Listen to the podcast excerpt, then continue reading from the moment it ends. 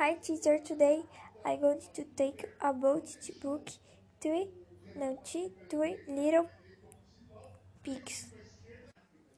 It tells the story of two li little pigs. You left their mother house and went to live alone.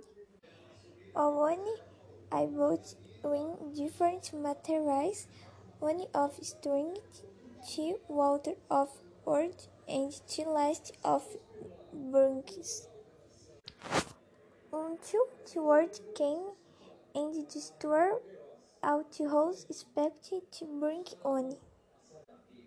Two was trying to enter towards the cement but there as a pot of water, wondering so when he entered, a but is as and you never torment the pigs again. This is the story in a very good book for children.